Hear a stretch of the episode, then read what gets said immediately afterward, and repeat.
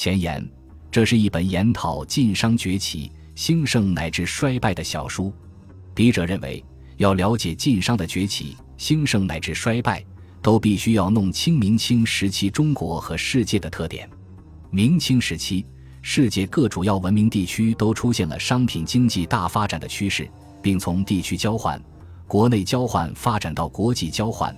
这大大扩大了产品的交换范围，促进了专业化手工业市镇及农工商一体化的专业化生产区域的形成和发展，为晋商、徽商等十大商帮的出现创造了条件。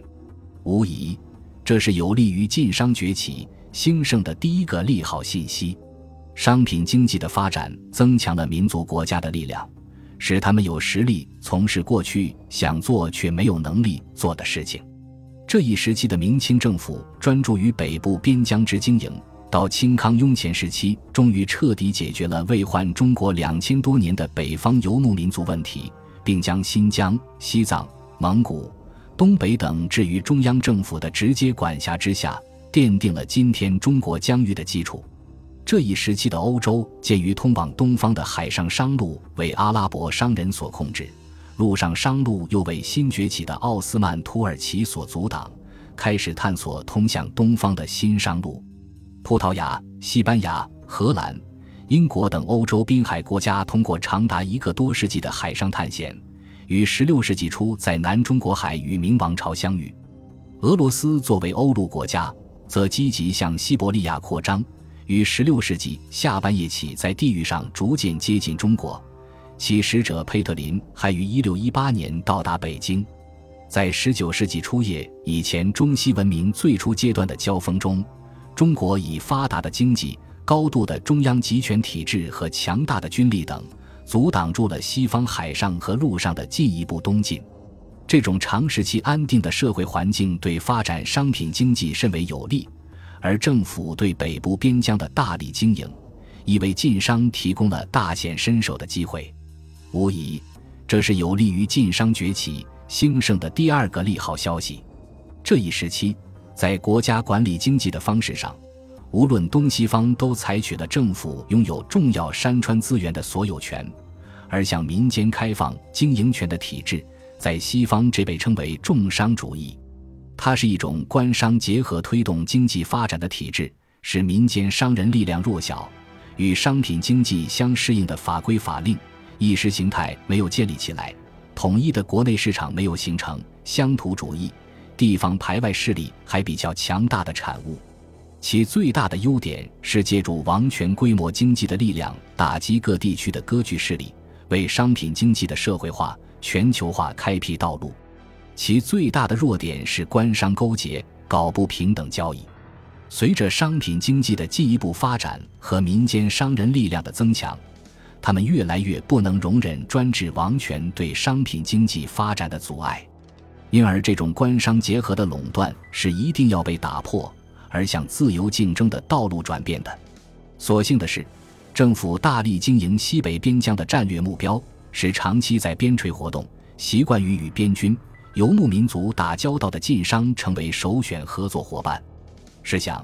如果不是依靠政府的支持，晋商能够在乡土主义、地方排外势力还比较强大的时代创造出足迹遍天下、纵横数千里的奇迹吗？无疑，这是有利于晋商崛起兴盛的第三个利好消息。然而，商品经济全球化、建立统一世界市场的要求。意味着东晋的欧洲商业殖民势力不可能和中国在南中国海和北部边疆这么长期对峙下去的。十八世纪六十年代至十九世纪上半叶的工业革命使西方国家的生产能力大为提高，拓展商品市场的压力也随之增大。经济基础的变化一定要求上层建筑和意识形态的变革。随着欧洲商人力量的增长。他们要求摆脱传统的官商结合的体制对经济发展的羁绊，因而以亚当·斯密的经济自由主义为武器，对内要求自由竞争，对外要求自由贸易。鸦片战争在某种程度上可谓经济自由主义对贸易保护主义的战争。这场战争以英国的胜利、中国的失败而告终，从此中华大门彻底对西方开放。随着中国国内官商结合的垄断被打破，中国市场的竞争越来越激烈，这给晋商以很大压力。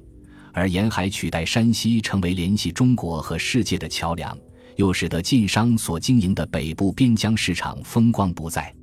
在市场潜力下降和竞争优势下降这双重的打击下，晋商被迫退出历史的舞台。显然。全球化的进一步开展是促使晋商衰败的利坏消息。由此看来，晋商的崛起兴盛得益于三大要素：一是商品经济的发展，二是官商结合的垄断，三是政治中心北方、经济重心南方的区域格局的作用。显然，正是商品经济的发展，使政府看到了蕴藏在商人中的力量，开始改变以往的亲自经营，转而实行招商政策。利用商人实现自己的战略目标，而政治中心北方、经济重心南方的区域格局的形成，使明清政府将重点放在北部边疆，这使得长期活动于北部边疆、习惯于跟边军、游牧民族打交道的晋商，自然而然地被选择为执行政府战略目标的最佳合作伙伴。晋商的发迹由此而来。但是，正如马克思所指出的。商品经济是天然的革命派，总是以不断的破坏旧制度来推动社会向前发展的。工业革命的爆发，商品经济全球化浪潮的加速，一方面要求以沿海来联系内地，进而联系整个世界，这使得政治中心北方、经济重心南方的地理格局发生动摇；另一方面又要求打破官商结合的垄断，走向自由竞争。正是这两大要素的变化，促使晋商走向衰败。上述乃是晋商崛起、兴盛乃至衰败的历史大背景。那么，在晋商最兴盛的明清两朝，中国到底强大到什么程度？其综合国力与人均 GDP 的状况又如何呢？这对晋商的崛起、兴盛乃至衰败构成了什么影响呢？保罗·肯尼迪在《大国的兴衰》中说。在近代以前时期的所有文明中，没有一个国家的文明比中国更发达、更先进。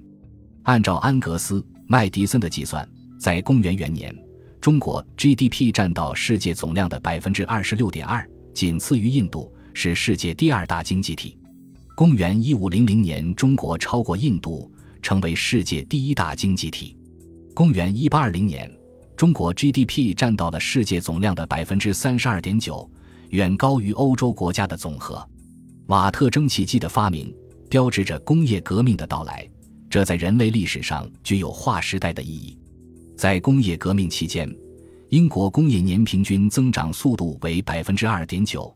整个工业生产约增长五点八倍，工人的日生产率约提高二十倍，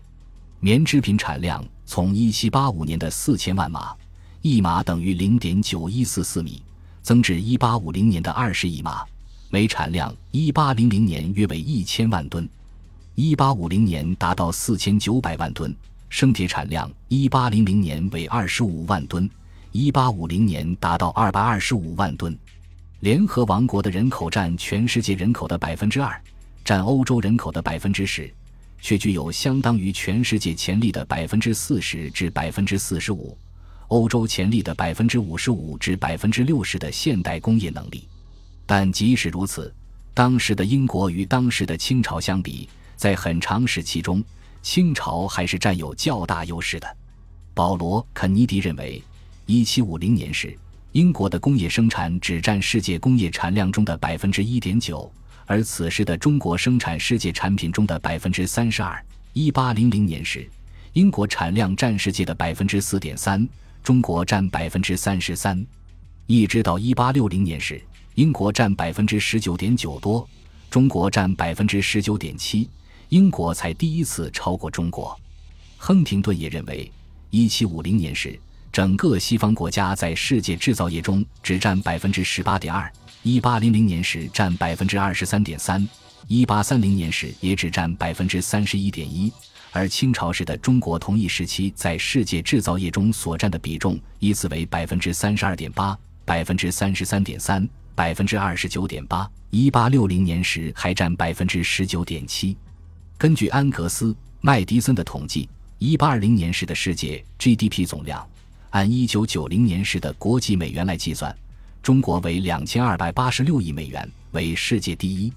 英国为三百六十二点三二亿美元，位居世界第四；印度为一千一百一十四点一七亿美元，法国为三百八十四点三四亿美元。中国占当时世界 GDP 总量的百分之三十二点九，英国是百分之五点二，印度是百分之十六。法国是百分之五点五，中国比三国总和还多。弗兰克在《白银资本》中则强调指出，一五零零至一八零零年，整个世界经济秩序当时名副其实地是以中国人为中心的，因为外国人，包括欧洲人，为了与中国人做生意，不得不向中国人支付白银，这也确实表现为商业上的纳贡。中国贸易造成的经济和金融后果是，中国凭借着丝绸。瓷器等方面无与匹敌的制造业和出口，与任何国家贸易都是顺差。因此，正如印度总是短缺白银，中国则是最重要的白银净进口国，用进口美洲白银来满足它的通货需求。美洲白银或者通过欧洲、西亚、印度、东南亚输入中国，或者用从阿卡普尔科出发的马尼拉大帆船直接运往中国。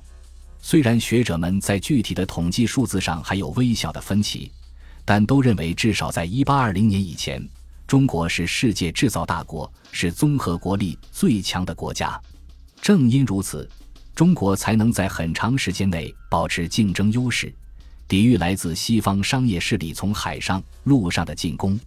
从而保持了长时间安定的社会环境。显然。这对以晋商为代表的十大商帮的形成很有促进作用。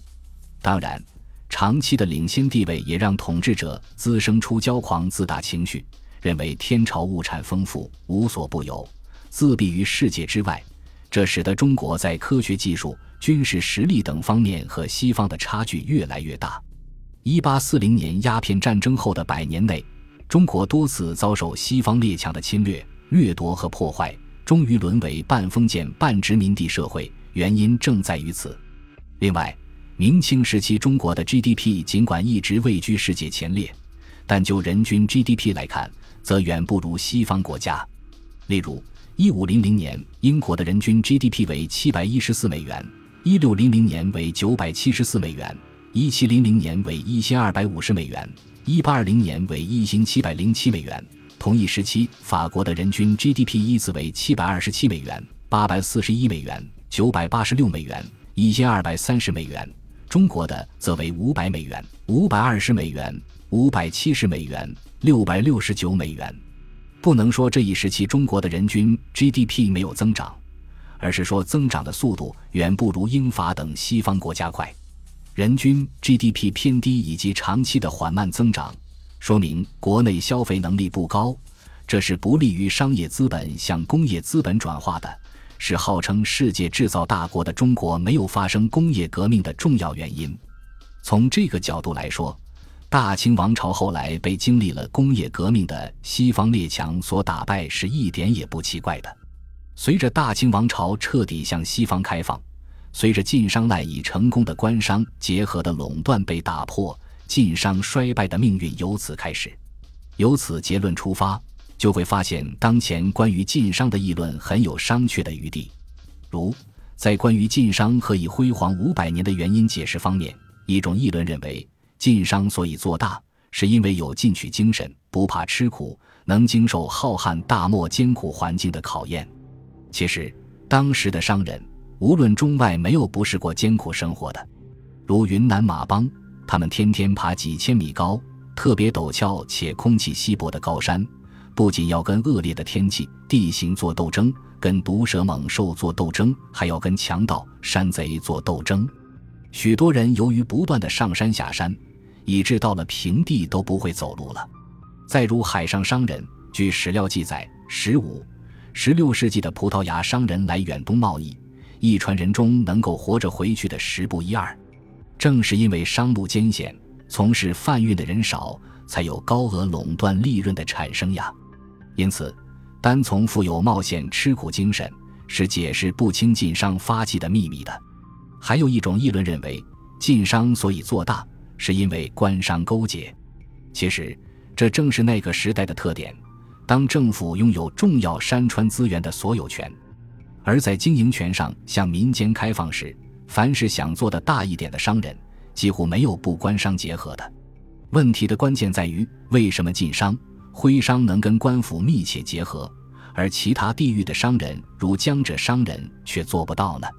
还有一种议论认为，山西人所以能够发迹，是因为地少人多的环境。使山西民人有动力外出谋生，从而形成了崇商的社会环境，为最终成为全国第一商帮奠定了坚实的基础。其实，人口增长迅速，一地所产不敷一地人口所需，是当时全国性的问题，也是世界性的问题，非山西独有。说明在封建的小农生产方式下，已无法解决庞大的过剩人口的问题。非得冲破土地的限制，发展商品经济不可。而封建政府的各项改革，如一条鞭法、摊丁入亩等，也都是顺应生产力发展趋势，为无地少地的农民摆脱乡土限制创造条件的。问题的关键在于，为什么人多地少的山西人发展起来了，而人多地少的矛盾比山西更突出的河南却没有发展起来呢？我认为。只有从横向的商品经济全球化发展的角度，从纵向的政治中心北方、经济重心南方的角度，才能解释清楚为什么明清时期会出现商品经济大发展，乃至出现十大地域性商帮的现象，才能解释清楚为什么晋商、徽商一枝独秀，而沿海商人受到压制的现象。也只有放在这一大框架下，人多地少环境的作用，商人特有的吃苦精神的作用。甚至官商的结合才能得到清楚的解释。在关于晋商的衰败方面，有一种议论认为，是帝国主义的侵略造成了晋商的衰败。从现象上讲，这话不无道理。但如何看待鸦片战争后西方资本主义纷纷来中国这一现象呢？我认为这是商品经济全球化的必然结果。马克思告诉我们，地理大发现。工业革命及殖民主义的兴起，客观上将以前处于相互隔绝的国际社会的行为主体联系了起来。无论他们是怀着光荣与梦想的天定论者，还是仍处于天朝上国迷梦中的老大帝国，资本主义的生产方式将这些散落在世界各个角落里单个的马铃薯装进了一个口袋。在商品经济全球化的时代，你不能主动融入国际社会。也一定要被动融入国际社会，而不管愿意不愿意。还有一种议论认为，是晚清政府的封建统治造成了晋商的衰退，主要根据是封建政府对晋商收离金税，让晋商捐纳；而当俄国商人对晋商恶意欠款时，封建统治者竟然无所作为，使晋商遭遇了不公平竞争。从现象上来看，这话也不无道理。但这正说明了晋商衰败的必然性，这是因为当西方用强力打开中国国门，产品源源不断进入中国市场时，一定会造成中国相关产业的衰败，并引发中国社会的内乱。太平天国运动就是这么爆发的。封建统治者为了巩固政权，自然要想出各种办法筹措军饷。鉴于农民支出的无弹性，而收入的有弹性。为了不激逼更多的农民造反，统治者采取了与其并农不如并商的政策，这就是离金税出台的背景。山西商人作为天下最富，税被征得多，捐纳也多，这加剧了他在资金方面的困难，使其在与西方商人的竞争中更加处于下风。不独如此，当一国政府力量弱小时，还容易遭到国际社会恶势力的欺负。俄国商人所以敢对晋商恶意欠款，俄国政府所以敢大幅度提高对晋商的税收，都是在这种情况下发生的。当一个政府连自己都保护不了时，怎么能奢望他保护自己的国民？为了巩固摇摇欲坠的政权，他必然想方设法筹措军饷和战争赔款，这自然要引起国民更大规模的反抗。晚清政府就是在这样的反抗征税。在反抗，在征税的恶性循环中，最终将自己埋葬，也最终拉上了号称天下最富的晋商作为陪葬。大家可能会问：同样是清政府治下的商人，面对同样的社会环境，为什么江浙商人没有像晋商一样走向衰败，反而更加发展壮大呢？这是因为，第一，晋商由于在内地和边疆之间从事远距离贸易，市场遍及全国各地，受战乱的影响更大，受政府离金税的影响也更大。而江浙商人主要在沿海和长江流域活动，这里是西方人重点经营的区域，也是洋务运动的发生地。庚子事变时还被列入东南互保的范围，因享受一系列的特殊政策，不为清政府的苛捐杂税，难以在这里扎根。就是战乱也很少发生，反而因战争的爆发，各地资本纷纷来到这里，而呈现出极度繁荣的势头。第二，晋商是公认的天下最富，无论是捐纳还是交税方面，自然都远高于江浙商人。何况江浙商人还可以通过和外国商人的假合资等来规避各种税收。第三，也是最主要的，江浙商人所在的沿海地区和长江流域是工业革命后联系中国内地和国外的桥梁，市场巨大且呈上升势头。即使商人们由于战乱或其他原因偶受损失，也会由于市场的回升而再度崛起的。况且，作为西方商人进军内地的合作伙伴。江浙商人还借助西方商人在中国势力的扩展而不断向内地扩张。反观晋商，一是其着力经营的北部边疆市场因远离新经济革命中心而成萎缩趋势；二是晋商和原来的合作伙伴俄国商人变成竞争对手关系，丢失北部边疆市场是迟早的事。再加上晚清政府对他的多方榨取，晋商焉有不败之理？有人从晋商票号改组银行受阻中得出结论说，晋商是因为保守不思进取而走向末路的，而江浙商人是因为富有创新精神而后来居上的。我不认为这种说法是正确的。其实，这不是因为江浙商人和晋商谁更有创新精神的问题，而是因为江浙商人原有的经营模式正适合时代的需要。而晋商原有的经营模式则被飞速发展的新时代所淘汰。社会经验告诉我们，只有经历比较长时间的挫折、失败后，人们才能逐渐认识到大自然的规律。从这个立场出发，那种希望晋商在危机面前迅速转型成功的想法，是不切实际的速胜论。须知冰冻三尺，非一日之寒。物理学的惯性理论也告诉我们，物体的重量越重。在某种状态下持续的时间越久，其惯性越大。在制度经济学上，这被称为路径依赖。而商品经济竞争性强的特点，决定了他不会给予企业太长的准备时间。幸运只属于少数最适合他的人，仅此一点就注定了近代晋商的衰败及江浙商人的成功。由此可见，商品经济的全球化，国内地域经济的变迁。深刻地影响了晋商的过去、现在和将来的命运。应该说，没有商品经济的全球化和国内政治中心北方、经济重心南方的地理格局，晋商是不会崛起的。但商品经济全球化的进一步开展，又要求以沿海为中心建立起海外和国内各地的联系，这打破了传统的地理格局，造成了晋商传统市场的萎缩，加速了晋商的衰败。当然，商品经济全球化的再进一步发展，又要求以沿海经济带动内地经济的发展。当前的西部大开发、东北振兴等国策，就是在这一背景下出台的。这又给新晋商的再次崛起提供了很好的契机。只是，新晋商只有继承了老晋商的艰苦努力、讲求异心力的传统，抛弃其不合时宜的某些传统，才能适应时代的要求。迎来第二次的更加壮丽的辉煌，这又是对新晋商的挑战。晋商崛起、兴盛乃至衰败的经验和教训，还告诉我们：天下万事万物，没有永远的成功，也没有永远的失败。成功和失败都是阶段性的。三十年河东，三十年河西，讲的也是这个意思。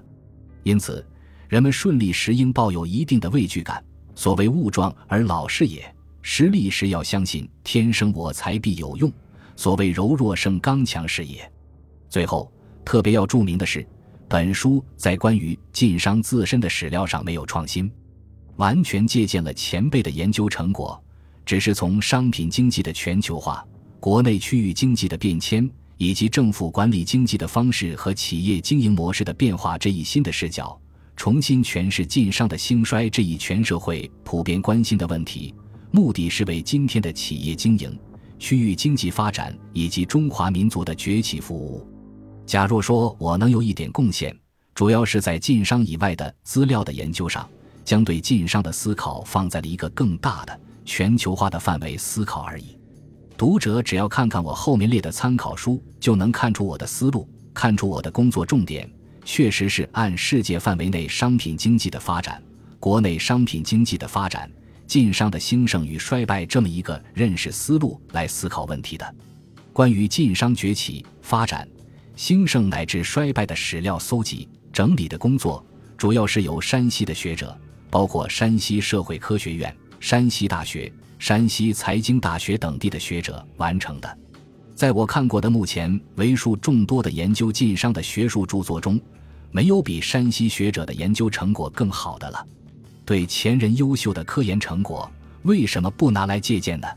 在有关晋商的史料方面。我参考的工具书主要是穆文英主编的《晋商史料研究》，李希增主编的《晋商史料与研究》，赵荣达编著的《晋商故事》，还有姚贤浩编著的《中国近代对外贸易史资料》（一八四零至一八九五）第一册、第二册，以及关于晋商巨族和重要票号的作品，如郝汝春写作的《巧家经商之道》，程素人、程雪云写作的《太古曹氏家族》。耿彦波主编的《榆次车往常氏家族》，王克强写作的《山西旅游风景名胜丛书》，百川通、王一典写作的《山西旅游风景名胜丛书》，日升昌、日升昌票号百年沧桑日升昌、协同庆等著作。